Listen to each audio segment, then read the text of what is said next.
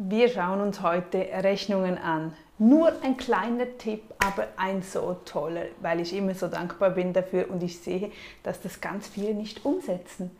Ich grüße dich und schön, dass du hier bist und mit mir da erfolgreich durch den Alltag möchtest. Vielleicht arbeitest du auch nebenbei von zu Hause aus, verdienst dein eigenes Geld oder hast gerade gestartet mit deinem Hobby, Du kochst, du bachst, du nähst, du bastelst, du schreibst, du machst Grafikdesign, irgendetwas, das du dann verkaufst. Das müssten keine großen Beträge sein, kleine Beträge, ganz, ganz egal. Wichtig ist, du erstellst eine Rechnung und da geht eine Rechnung raus.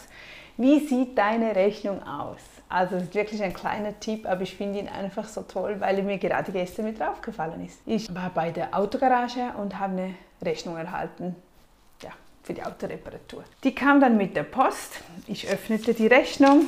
Wie ich fast jeden Tag oder alle zwei Tage bezahle ich die Rechnungen sofort. Das ist bei mir immer sehr, sehr schnell. Ich logge mich ein, gehe in meinen Online-Account, hole das Formular nach vorne, Geld überweisen, jawohl, ich bin parat, schaue mir die Rechnung an, suche den Beilage, also diesen Einzahlungsschein, nix. No, jetzt haben die vergessen, diesen Einzahlungsschein beizulegen. Jetzt wäre ich parat, ich wollte gerade überweisen. Geht nicht. Ich gehe, ich öffne Google, gehe die Firma schnell googeln, denke mir, vielleicht haben die eine Webseite, wo die Informationen stehen für eine Banküberweisung. Nein, Fehlanzeige.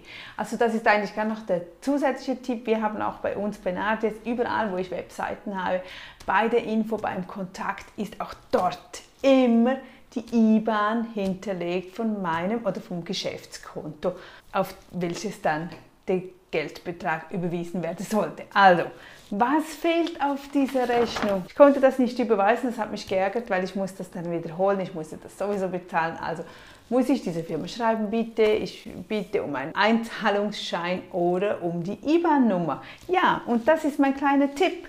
Warum nicht auf jede Rechnung unten einfach die gesamte Adresse, ich würde, ich würde wirklich alles drauf packen und Post- oder Bankverbindung, IBAN-Nummer, alles rauf. Also wir haben das bei uns, das sind so unsere Rechnungen. Früher hatten wir alles auf einer Seite, jetzt sind es zwei Seiten, weil noch Zusatztext kommt. Aber hier am Ende immer die IBAN-Nummer und die Kontoverbindung der Post. Bei uns, wir arbeiten mit der Postfinanz und sonst bei der Bank. Das am liebsten überall, bei jedem Dokument. Denn was ist für den Kunden ärgerlicher, als wenn er bezahlen möchte und ihm fehlen die Daten? Hm. Und wäre so einfach, es kann in der Vorlage erstellt werden, jedes Mal, wenn du die Rechnung ausdruckst, ist es automatisch mit drauf. Wir sparen Papier, wir sparen Aufwand, keine Frage den Kunden überall ersichtlich, wohin wir überweisen sollten. Ich weiß nicht, warum das nicht Standard ist, aber ich, trotzdem, ich sehe es immer, immer wieder, dass diese Daten einfach fehlen. Also, prüfe deine Rechnungen, wie sehen deine Rechnungen aus, wo könntest du das noch ergänzen. Tja, kleiner Business-Tipp, aber wirklich wirksam.